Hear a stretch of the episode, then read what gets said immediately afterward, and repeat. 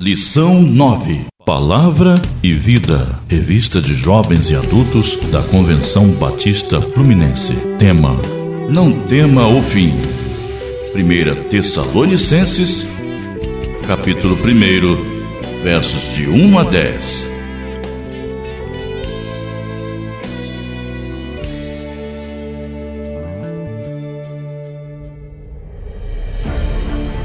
Essa carta foi escrita pouco tempo depois da primeira carta aos Tessalonicenses e busca fortalecer e encorajar a fé dos irmãos diante das adversidades da vida, bem como despertar para a responsabilidade de um viver cristão atuante. A carta trata basicamente de corrigir alguns erros de interpretação acerca da volta de Cristo. Assunto que foi tratado na primeira carta e algumas dúvidas permaneceram. Até hoje, ainda temos muitas em nosso meio. Quando se manifestará o Senhor? A Bíblia não responde a essa pergunta de forma objetiva e nem prevê o futuro, mas apresenta alguns dados reveladores, nos quais podemos ancorar nossa fé. Muito importante é o que Paulo trata, já no meio da carta, quando relata a oração constante que faz pela igreja. É que a certeza da volta de Cristo traz para nós, crentes, algumas bênçãos que podem ser desfrutadas agora.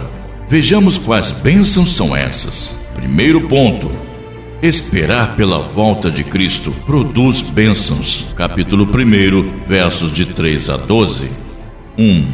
Primeiramente, quando temos certeza da volta de Cristo, o sentimento de gratidão a Deus pela sua graça, capítulo 1, versos de 3 a 4, inunda o nosso coração.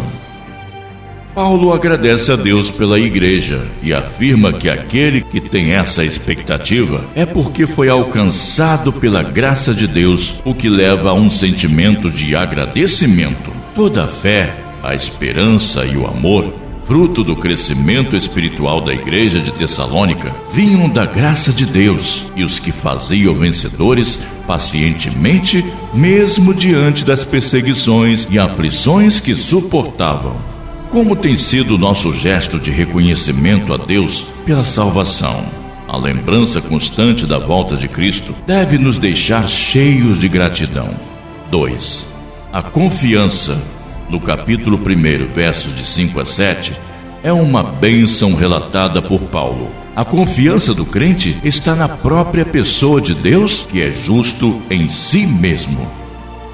A justiça de Deus não se condiciona aos nossos fracassos ou sucessos, nem é estremecida pelo presente ou futuro, mas usa até as perseguições e tribulações para conferir graça aos humildes e será na revelação de Cristo que o verdadeiro Cristo será honrado. 3.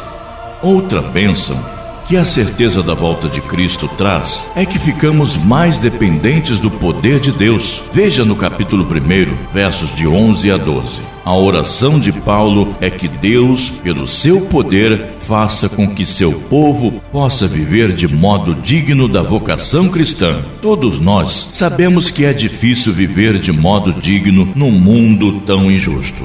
Você pode imaginar como era nos dias do Império Romano? Por isso, quando temos em mente que Cristo voltará, somos revigorados a viver como ele viveu. Deus quer que não apenas suportemos a vida, mas que vivamos de forma digna, fazendo a diferença neste mundo caótico. E como fazemos a diferença? Cumprindo todo o desejo da bondade de Deus? Sim, Deus tem o desejo de que sua bondade seja disseminada e experimentada por todos, e o plano dele é que sejamos nós os cumpridores desse projeto. 2. Antes da vinda de Cristo, capítulo 2, versos de 1 a 11. Mais uma vez, Paulo vai falar sobre a parousia, acontecimento escatológico da vinda de Cristo. Na primeira carta, o objetivo foi instruir sobre a segunda vinda de Cristo. Parece que houve alguma confusão de interpretação, a ponto de muitos não quererem nem mais trabalhar, uma vez que a volta de Jesus para eles parecia iminente. Paulo apela para que eles não perdessem o entendimento nem se perturbassem. No 2.2 Qualquer influência acerca desse assunto, como uma carta falsificada, deveria ser descartada, uma vez que dois acontecimentos ainda estavam por vir. Sendo assim, o apóstolo queria corrigir esses erros. Os dois sinais eram a apostasia e a manifestação do homem da iniquidade. 2 verso 3. A. A apostasia o primeiro sinal é que haverá um tempo de grande apostasia, que é a rebelião contra Deus. Na história do povo de Israel, houve muitos episódios de apostasia, nos quais os reis, até mesmo sacerdotes e profetas, juntamente com o seu povo, rebelavam-se contra Deus e as consequências eram desastrosas. Na história da igreja, também vemos isso acontecer. A apostasia é um perigo constante, pois é uma causa de abandono da fé de muitos dentro da igreja. Mas nesse caso específico, a rebelião será mundial contra toda a ordem estabelecida por Deus e sua autoridade. Você tem percebido a manifestação explícita contra a forma como Deus estabeleceu as coisas? B. O homem da iniquidade. A apostasia dará oportunidade para a manifestação do homem da iniquidade o filho da perdição que se revelará, o qual se levanta contra tudo que se chama Deus ou é objeto de culto, a ponto de assentar-se no santuário de Deus, ostentando-se como se fosse o próprio Deus. 2 verso 4. Em suas epístolas, 1 João capítulo 2 verso 18, verso 22, capítulo 4 verso 3 e 2 João verso 7, João se refere ao anticristo, mas Paulo prefere chamá-lo de homem da iniquidade. Em 2 Tessalonicenses, capítulo 2, versos de 6 a 7, o apóstolo Paulo mostra que o mistério da iniquidade já opera, e isso nós já sabemos. Basta ver e ouvir os noticiários que verificamos toda a maldade humana. Mas diz o texto que algo sob a ordem divina detém o homem da iniquidade de se manifestar mas haverá o dia da sua manifestação, a quem o Senhor Jesus matará com o sopro da sua boca e destruirá pela manifestação da sua vinda. Capítulo 2, verso 8. A Bíblia não diz quem é esse homem, mas diz apenas que é um ser humano. As suas características são expostas aqui. Ele será alguém com uma vontade imensa de se opor contra Deus. Será extremamente ambicioso, a ponto de se assentar no santuário de Deus como se fosse o próprio Deus. Capítulo 2, verso 4. Mas também será segundo a eficácia satânica. Capítulo 2, verso 9. A ponto de agir com poder e fazer sinais e prodígios provenientes da mentira. É interessante notar que não só a responsabilidade do mal está sobre o homem da iniquidade, o qual agirá abertamente e sem impedimento, mas também porque pessoas ímpias estarão ao seu lado. Serão aqueles que aceitarão o seu poder demoníaco, fascinados pelos sinais, prodígios e mentiras. Esses voluntariamente rejeitam o amor da verdade para serem salvos, no capítulo 2, verso 10. São pessoas induzidas ao erro que dão crédito à mentira, capítulo 2, verso 11. Que mundo é esse? Onde os valores são totalmente invertidos. Por isso somos advertidos a tomar muito cuidado. Terceiro ponto: a vinda de Cristo para os santos. No capítulo 1, versos de 7 a 10, no capítulo 2, versos de 13 a 17. A. Alívio quando o céu se manifestar. Capítulo 1, versos de 7 a 10. Paulo declara que será um alívio para os que são atribulados. Quando do céu se manifestar o Senhor Jesus com os anjos do seu poder. 1 verso 7.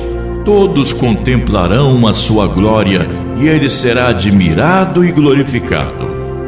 É interessante notar que esse dia será de glorificação do Senhor. 1 verso 10 por todos os seus santos que creram. Mas também será um dia de vingança contra os pecadores ímpios, os quais não desfrutarão da sua glória. O que ele espera será chama de fogo tomando vingança contra os que não conhecem a Deus e contra os que não obedecem ao Evangelho do Senhor Jesus. 1 verso 8. Será, portanto, um dia de muito terror para os que perecem nas trevas. Mas não somente isso, a manifestação da glória de Cristo será tão profunda que estes sofrerão penalidade de eterna destruição, banidos da face do Senhor e da glória do seu poder. 1 verso 9. Mas para os que creram, será também um dia de glória, poder participar da glória de Cristo. Precisamos parar e pensar em qual grupo queremos estar. Para comparecer a este evento escatológico, não precisamos fazer nada, pois simplesmente todo ser humano estará lá. Mas, para participar das bodas do Cordeiro, Cristo precisa estar no trono do nosso coração hoje. O nosso agir diário vai demonstrar de fato: sou eu ou Jesus que está no controle da vida? B. Permanecer firmes. Capítulo 2, versos de 13 a 17. A expressão, entretanto, em 2, verso 13, mostra o contrário do que foi apresentado por Paulo quanto aos que perecem por terem se deleitado na injustiça. 2 verso 12. Diante de tal realidade de impiedade que em muitos casos já se vive no dia a dia, Paulo apela dizendo que devemos sempre dar graças a Deus Precisamos nos lembrar que o dia do Senhor não está tão distante de culminar em toda a sua inteireza. O que deve fazer então o cristão? Simplesmente ficar firme para não ser enganado. Diante desse cenário de rebeldia, de uma sociedade em que se manifestará apostasia, Paulo orienta que é preciso agradecer a Deus pela nossa fé em Cristo Jesus os que sofrerão na vinda de Cristo serão os que não creram na verdade e tiveram suas alegrias na injustiça. Mas nós, diz o texto, somos amados do Senhor e escolhido por Ele desde o princípio da salvação. Verso 13 e não rejeitamos o seu convite. Diante de um mundo de incertezas, podemos ter certeza de que Deus nos ama, apesar das nossas imperfeições, como eram imperfeitos também os Tessalonicenses. Mas Deus ama todos que receberam a justificação no sangue de Jesus. Uma atitude de obediência é observar as tradições ensinadas pelos antigos. Assim, pois, irmãos, permanecei firmes e guardai as tradições que vos foram ensinadas, seja por palavra, seja por epístola nossa. 2 verso 13. Aqueles ensinamentos do próprio Senhor e dos apóstolos que nos foram transmitidos precisam ser guardados e cumpridos, pois são segurança para a igreja contra a apostasia. É preciso disposição e desejo pelo discipulado de Cristo, reconhecendo o valor dos ensinos da palavra de Deus. Esteja, portanto, preparado para a volta de Cristo. Conclusão: Neste estudo, refletimos mais uma vez sobre o grande dia do Senhor, a volta de Cristo. Mais do que querer adivinhar ou prever o dia e a hora, Paulo quer que a igreja esteja preparada para viver cada dia o seu mal. A apostasia aflorará cada vez mais e a chegada do homem à iniquidade, o anticristo, não deverá surpreender aqueles que estão firmes em Cristo. Para muitos, esses dias serão de aparente liberdade e libertinagem, mas serão tomados de grande pavor quando o Senhor chegar, pois se deleitaram na injustiça. Para os santos será um dia de alívio, pois presenciarão o Senhor recebendo toda a glória que lhe é devida. Para pensar e agir. Primeiro, os ensinamentos do Senhor são para serem observados hoje, pois lá no céu não precisaremos deles. Quando assim fazemos, obtemos uma série de bênçãos que são derramadas sobre nossa vida. E um desses ensinos é que Cristo vai voltar Quando vivenciamos a expectativa da volta de Cristo, sentimos gratidão pela sua graça em fazer participante da vida eterna. Antes da vinda de Cristo, duas coisas vão acontecer. Uma delas é a apostasia, e precisamos estar atentos para não abandonar a fé como muitos fizeram no passado. Outro sinal será a manifestação de um homem iníquo, que com poder maligno se apossará da adoração de Deus e muitos se curvarão a ele. Será um período de dores, mas devemos estar alertas e não sucumbir ao erro, pois será muito passageiro. Nossa postura hoje deve ser de expectativa pela volta de Cristo. Sabemos que esse dia para nós será de grande alívio de todas as tribulações que passamos. Devemos permanecer firmes, embasados na palavra que nos foi transmitida. Deus te abençoe e bom estudo. Leitura diária, segunda-feira, segunda Tessalonicenses, capítulo 1, versos de 1 a 12. Terça-feira, segunda Tessalonicenses 2, versos de 1 a 2. Quarta-feira, 1 Coríntios 15, 50 a 58. Quinta-feira, 2 Tessalonicenses 2, versos 13 a 16. Sexta-feira, 1 João 2, verso 15 a 24. Sábado, 2 Tessalonicenses 3, versos 1 a 17. Domingo, 2 Coríntios 5, versos 1 a 10.